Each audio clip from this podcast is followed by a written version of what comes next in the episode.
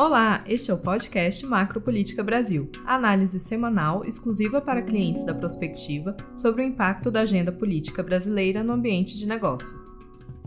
Meu nome é Daniele Ribeiro, coordenadora de marketing da Prospectiva, e estes são os destaques de hoje, 25 de agosto de 2023. Câmara aprova texto final do arcabouço fiscal com manutenção das exceções ao Fundeb e ao Fundo Constitucional do DF adicionadas pelo Senado. Em acordo para aprovar a política de valorização do salário mínimo e o aumento da faixa de isenção do imposto de renda, governo substitui a taxação de offshores pelos fundos exclusivos.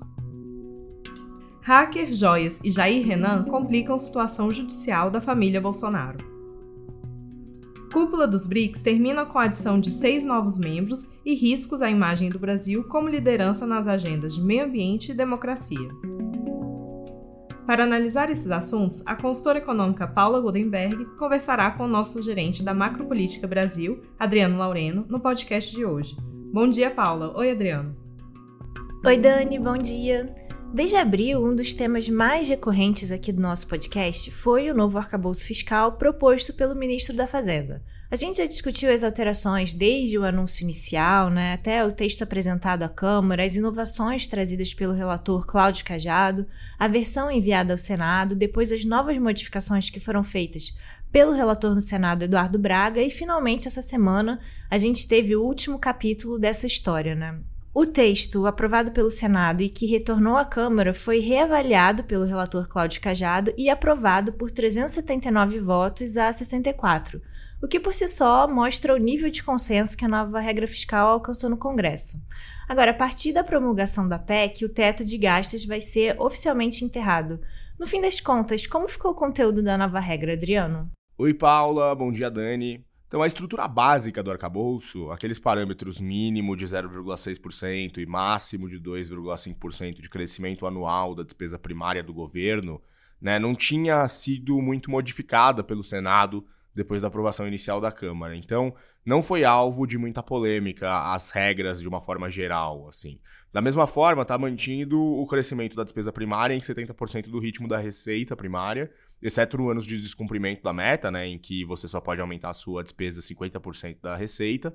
E o foco do Cláudio Cajado, portanto, no Senado, teve inteiramente na análise dos pontos que tinham sido modificadas ali. Né? Na realidade, o relator da Câmara ele avaliava que o ideal seria rejeitar todas as emendas do Senado, mas acabou acatando um acordo pelo qual duas alterações foram mantidas. A primeira, a contabilização do Fundeb é, como fora, né, como uma exceção à regra, e a segunda, o Fundo Constitucional do DF como uma segunda exceção à limitação das despesas impostas pelo arcabouço. Ao contrário dos gastos com ciência, tecnologia e inovação, que tinham sido apontados pelo Senado e aprovados no Senado como também uma exceção, mas que acabaram reincluídos na regra agora na Câmara. Então, com o Fundeb e o DF, você tem agora sete exceções para esses é, gastos que não ficam contabilizados no arcabouço. Além deles, a gente tem os projetos socioambientais e de universidades custeados com recursos próprios, as despesas sazonais da, da Justiça Eleitoral, os precatórios pagos com desconto e do Fundef, é, os créditos extraordinários e as transferências dos entes para a União executar obras e serviços de engenharia. Nada disso é contabilizado dentro do máximo de despesas. E aquele dispositivo que permitia ao governo usar a inflação de janeiro a dezembro de 2023 na correção dos gastos para 2024? Eu lembro de você projetar aqui no podcast que o Fundeb e o fundo do DF permaneceriam como exceções, mas os quase 40 bilhões referentes ao período de contabilização da inflação seriam a principal polêmica do texto. De fato, esse espaço fiscal adicional para 2024 foi o ponto de maior controvérsia mesmo. Ao final, o governo acabou fechando com o Arthur Lira um acordo para retirar essa previsão do arcabouço e adicionar no texto da LDO de 2024. A avaliação foi de que essa previsão aí de flexibilidade na meta, de, na, no indicador de inflação, no fundo que você usa, não precisaria constar em uma lei complementar para garantir essa flexibilização orçamentária para o próximo ano. Vale mencionar, inclusive, que a gente já passou é, nessa semana aqui no gabinete do Danilo Forte, o relator da LDO, e ele parece relativamente tranquilo com o prazo exíguo que ele tem para adaptar essa nova LDO no arcabouço. Até porque, ao contrário dos técnicos do Ministério da Fazenda, que vinham adotando ali uma estratégia conservadora de pensar no orçamento de 24 ainda segundo o teto de gastos, o Danilo Forte provavelmente já vinha desenhando uma LDO considerando qual arcabouço ele imaginava que seria aprovado. Né? É, e no fim também não foi aceita a criação de um comitê de modernização fiscal, nem a possibilidade de que as privatizações sejam utilizadas como forma de alcançar as metas fiscais.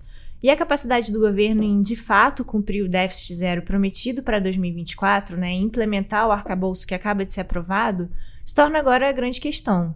Realmente, Paula, é, a própria agência de classificação de risco, a Moody's, já sinalizou que, ao contrário das concorrentes, a S&P e a Fitch, precisa ver o Brasil sendo capaz de cumprir o arcabouço antes de melhorar a nota de crédito. As outras entenderam que a sinalização do arcabouço já era suficiente para reduzir o risco de não pagamento da dívida do Brasil.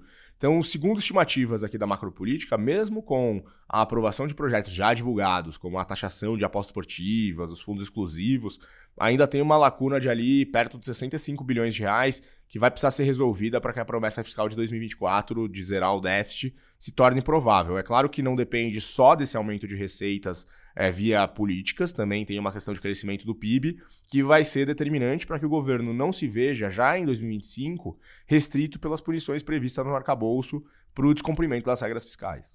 E quais seriam essas restrições que você mencionou?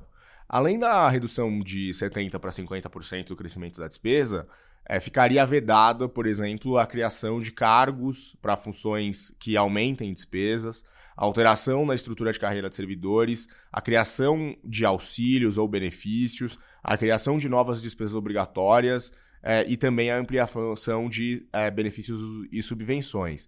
Essas medidas, no entanto, elas podem ser parcialmente suspensas ou até inteiramente suspensas, caso o presidente envie para o Congresso uma proposta de ajuste cujo impacto seja suficiente para compensar de uma forma alternativa, e não com esses congelamentos, a meta fiscal para você conseguir alcançar ela no ano seguinte. Caso a meta seja descumprida pelo segundo ano seguido, aí você, além desses gatilhos já mencionados, tem também uma vedação para um aumento nominal da despesa com o pessoal, então não pode, não é que não pode ganhar de salário real, não pode ganhar de salário nenhum, é, e também não pode contratar via concursos públicos novos servidores, exceto em caso de vacância. Todos esses gatilhos do primeiro e do segundo ano, eles também são acionados caso a despesa obrigatória supere 95% da despesa total, que é aquele nível considerado crítico ali para o funcionamento da máquina pública, né? Precisa ter um nível de despesa discricionária é, para o governo conseguir funcionar. É, e o Brasil chegou bem perto, na verdade, desse máximo aí de 95% de despesa obrigatória em relação ao total durante o governo do Bolsonaro, quando os investimentos públicos caíram bastante. E a gente tem também um objetivo similar aí que estabelece é, que o nível mínimo de despesa discricionária não pode ser inferior a 75% do que foi autorizado na lei orçamentária, o que, na verdade, nos governos do PT é bem improvável, né? É, o investimento público faz parte ali do eixo central de desenvolvimento da política econômica do partido. Agora, mesmo com essas punições e correndo o risco de descumprir a meta fiscal, o Lula conseguiu manter imunes dois elementos centrais da sua política econômica. Afinal de contas, o texto aprovado garante, um, primeiro, um piso próximo a 78 bilhões em valores reais para o investimento público anual e, em segundo lugar, exclui a política de valorização do salário mínimo dessas restrições. Então, o estabelecimento desse crescimento real de forma permanente, inclusive, também foi tema do Congresso nessa semana. Foi tranquila a negociação para aprovação da MP 1172?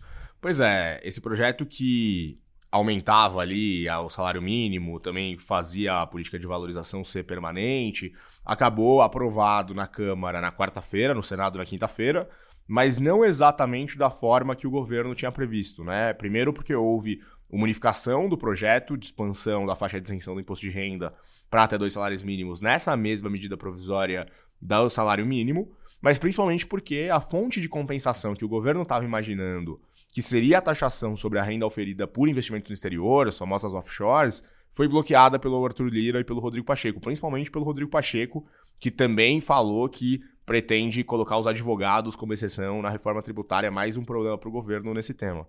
Sob o risco de ver ali o aumento do salário mínimo e a isenção do imposto de renda aprovadas sem nenhum tipo de compensação, o que possivelmente obrigaria o Lula a vetar esses dispositivos que fizeram parte da própria campanha dele, o governo acabou fechando um acordo alternativo. Então, ao invés da tributação de offshores, o que vai compensar esses gastos adicionais e essa redução de arrecadação na reforma do imposto de renda de pessoa física você, é, vai ser uma tributação sobre os fundos exclusivos. Segundo o Arthur Lira, essa mudança é justificada pelo fato de que a Câmara já tinha uma visão favorável à tributação dos fundos exclusivos, considerando que já tinha havido essa discussão e já tinha tido uma aprovação no PL 2337, que é aquela reforma dos impostos de renda do governo Bolsonaro, que foi aprovada na Câmara e não foi aprovada no Senado. Então, teoricamente, já existia essa ideia aprovada. É verdade que, naquele momento, a taxação dos fundos exclusivos ajudava a reduzir RPJ e, nesse momento, ajuda a aumentar a arrecadação do governo. Então, são situações um pouco diferentes. Mas esse já era um ponto que estava incluído e estava sendo discutido desde o governo Bolsonaro. É, e no Brasil existem apenas algumas centenas de fundos exclusivos, então também há uma parcela muito pequena da população que de fato é afetada por essa taxação, embora seja uma parcela bastante rica e influente. Mas isso já foi incluído na própria MP 1172? Na verdade, não, Paula. É, o acordo foi que o governo vai enviar uma nova medida provisória na segunda-feira e aí, como ela entra em vigor automaticamente, ela poderia já servir como essa compensação para o salário mínimo e para a tabela de imposto de renda, enquanto o Lula não é, avaliza né, essas alterações feitas pelo Congresso. Por outro lado, é, a taxação de offshores não só não foi aprovada como medida provisória, mas a ideia é que ela seja enviada como um PL com urgência constitucional, e aí é possível que ela venha a ser aprovada até mas o debate político sobre o assunto ainda parece um pouco incipiente, acho que vai depender da evolução da reforma ministerial, né? Um caminho mais lento e parecido, por exemplo, com o que vem sendo trilhado pelo PL do CARF, que já há alguns meses tramita ali no Congresso e que foi aprovado na Comissão de Assuntos Econômicos do Senado nessa semana, inclusive. Agora, outro projeto da pauta fiscal do Haddad que deve ir pelo mesmo caminho é a MP das apostas esportivas, que deve caducar mas o tema provavelmente será aprovado por meio de projeto de lei. Isso acaba atrasando um mês da arrecadação adicional do governo, mas como o grande objetivo que preocupa o mercado é a meta fiscal de 2024, esse atraso não chega a ser um grande problema. De qualquer forma, a semana pareceu bastante positiva para o Lula, que conseguiu garantir a aprovação de duas promessas de campanha e ainda seguiu acompanhando o noticiário que foi bastante negativo para o Bolsonaro na esfera judicial, né, Adriano? É verdade, na semana passada chegou a se criar ali uma expectativa de que o ex-presidente seria preso, considerando a quebra do sigilo bancário pelo Alexandre de Moraes e a possibilidade de que o ex-ajudante de ordens, o Mauro Cid, acabasse incriminando o Bolsonaro no caso da venda das joias sauditas nos Estados Unidos. E isso se somou ali ao momento de depoimento forte do hacker Walter Delgatti, que fortaleceu acusações contra o Bolsonaro, inclusive na CPMI do 8 de janeiro, Inclusive, uma repercussão desse depoimento foi a decisão da CPMI de quebrar os sigilos bancário e telemático do próprio hacker e da deputada federal Carla Zambelli para averiguar a participação dele na contratação do hacker é, para tentar invadir ali os sistemas do STJ, falsear uma possibilidade de fraude nas urnas. Então, era um momento com vários acontecimentos em sequência, né, para a família Bolsonaro. E, de fato, essa semana a gente ainda teve o depoimento do sargento Luiz Marcos dos Reis e o caso envolvendo Jair Renan Bolsonaro. Pois é, o Luiz Marcos era um outro ajudante de ordens do Bolsonaro, né? Ele entrou em contradição na CPMI na tentativa de explicar a fonte dos 3 milhões de reais que foram já identificados pelo COAF como movimentações atípicas na conta dele. E por isso a relatora Elisiane Gama também já anunciou que deve pedir a quebra do sigilo bancário do Luiz Marcos. Já o Jair Renan, ele tem um caso um pouco diferente, né? Ele está sendo investigado pela Polícia Civil do Distrito Federal, que está sob a jurisdição não do Lula, mas de um teórico aliado do Bolsonaro, o governador Ibanês. E aí o quarto filho do Bolsonaro está sendo investigado por crimes como estelionato, falsificação de documentos, sonegação fiscal, lavagem de dinheiro, associação criminosa, principalmente pela relação que ele tinha com o Maciel Carvalho, que é um instrutor de tiro, coach, amigo do Jair Renan, que está preso por usar laranjas em um esquema de lavagem de dinheiro. É, para a família Bolsonaro, acho que a maior preocupação é que foram apreendidos o celular e um HD do Jair Renan, que se soma agora aos celulares do próprio ex-presidente e do seu advogado Frederico Assef, que já estavam em posse da Polícia Federal. Mas para fechar nossa edição de hoje, falta a gente falar do principal evento internacional da semana, a cúpula dos BRICS. Embora houvesse bastante expectativa sobre as discussões relacionadas à guerra na Ucrânia e ao financiamento do Banco dos BRICS a projetos de desenvolvimento, foi na verdade a entrada de seis novos integrantes ao bloco que concentrou as atenções. Pois é, isso era uma iniciativa chinesa, né? O Brasil e a Índia estavam colocando entraves a esse processo de ampliação dos BRICS, até porque, de certa forma, dissipa o poder do Brasil. A China, claro, vai continuar uma grande liderança, mas no final das contas foi concluído o processo de adesão da Argentina, da Arábia Saudita, do Egito, dos Emirados Árabes, da Etiópia e do Irã. E aí os critérios para seleção tiveram a ver com a ordem de antiguidade desses pleitos assim como uma certa relevância desses países em suas respectivas regiões ali, né? A composição do grupo tem motivado algumas preocupações, né? Porque você tem uma caracterização dos BRICS, de certa forma, como uma contraposição do G7, colocada dado a influência que a China teve nessas indicações. É, dos seis novos integrantes, por exemplo, cinco, né, Arábia Saudita, Emirados Árabes, Irã, Egito e Etiópia, são considerados regimes autoritários quando a gente pega o Democracy Index de 2022. O Brasil foi responsável por indicar para adição no grupo a Argentina, que é o país que não faz parte desse grupo. A Etiópia foi a África do Sul que indicou, é, Emirados Árabes Arábia Saudita foi mais vindo da China. Então, existe uma preocupação sobre de que forma esses países que são é, não são democracias, então como é que isso se relaciona, por exemplo, com o discurso internacional do Lula, que era muito focado no fortalecimento da democracia, especialmente com os Estados Unidos, tinha esse discurso depois da eleição contra o Bolsonaro e depois, principalmente, do 8 de janeiro, então existe uma certa contradição aí. E também tem uma questão de como é que esses países se relacionam na pauta energética, né? A gente está falando do maior produtor de petróleo do mundo, a Arábia Saudita, a gente está falando de um grupo que já tem a Rússia, que passa a ter Emirados Árabes, tem vários produtores grandes, o próprio Brasil é um produtor grande de petróleo, e aí como é que você explica o Brasil estar tá num grupo que é majoritariamente focado nessa produção e dependente extremamente dos combustíveis fósseis, em relação a um discurso do Brasil relacionado ao meio ambiente, né? Então, é, não é que seja automática esse, esse problema, acho que você pode, por exemplo, ter um processo de transição energética sendo discutido fortemente na China e também nesses outros países, né? A própria Arábia Saudita entende que está no final esse ciclo dos combustíveis fósseis, então estão tentando fazer um processo de tornar a energia produzida no país e os investimentos nos outros países mais verdes, e o Brasil surge como uma grande oportunidade nesse sentido. Então não é que é impossível conciliar essas questões, mas de fato levanta algumas preocupações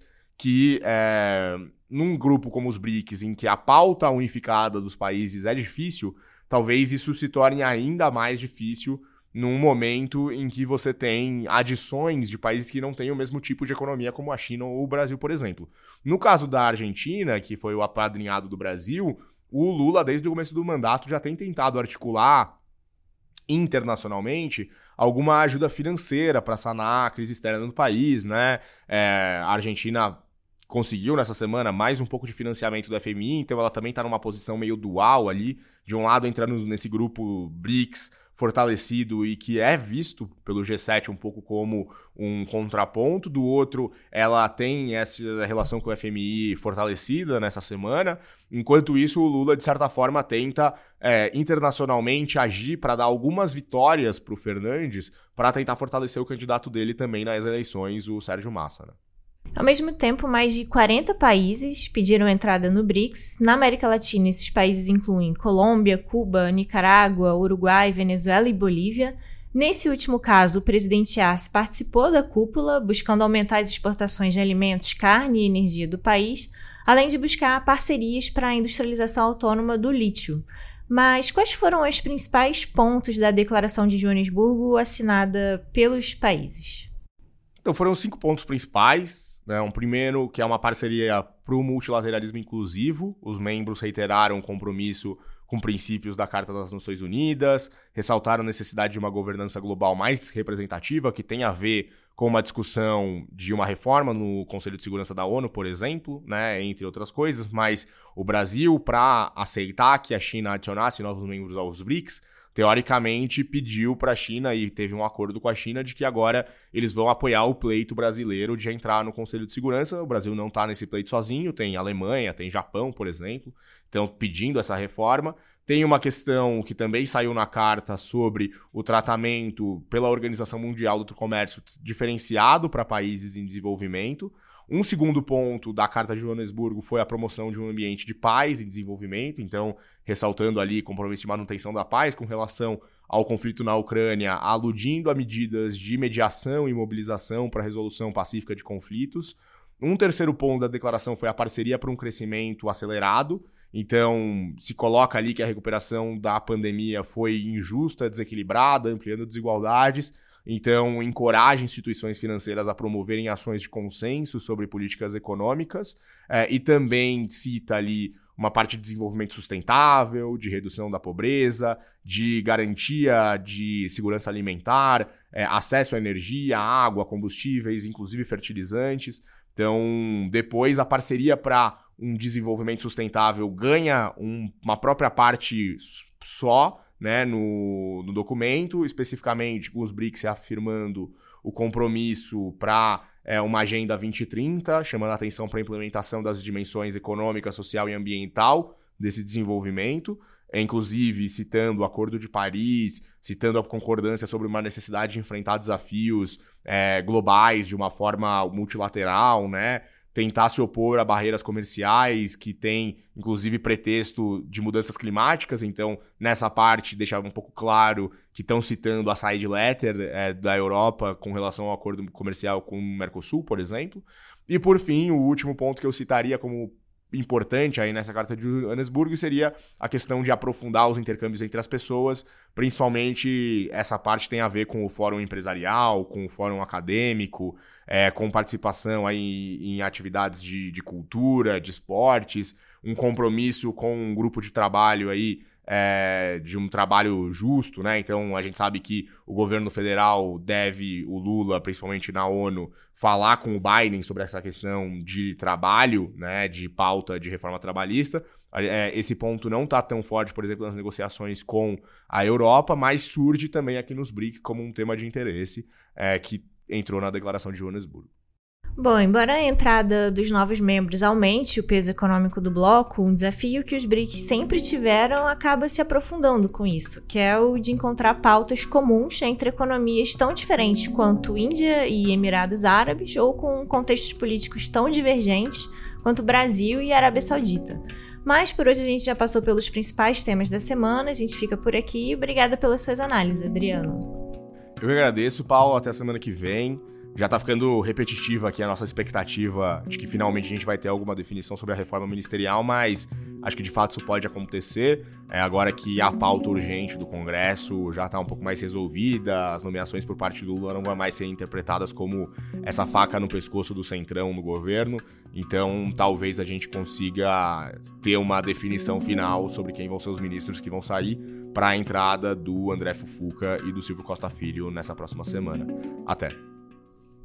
O podcast Macropolítica Brasil é um produto exclusivo para clientes da Prospectiva. Obrigada e até a próxima semana.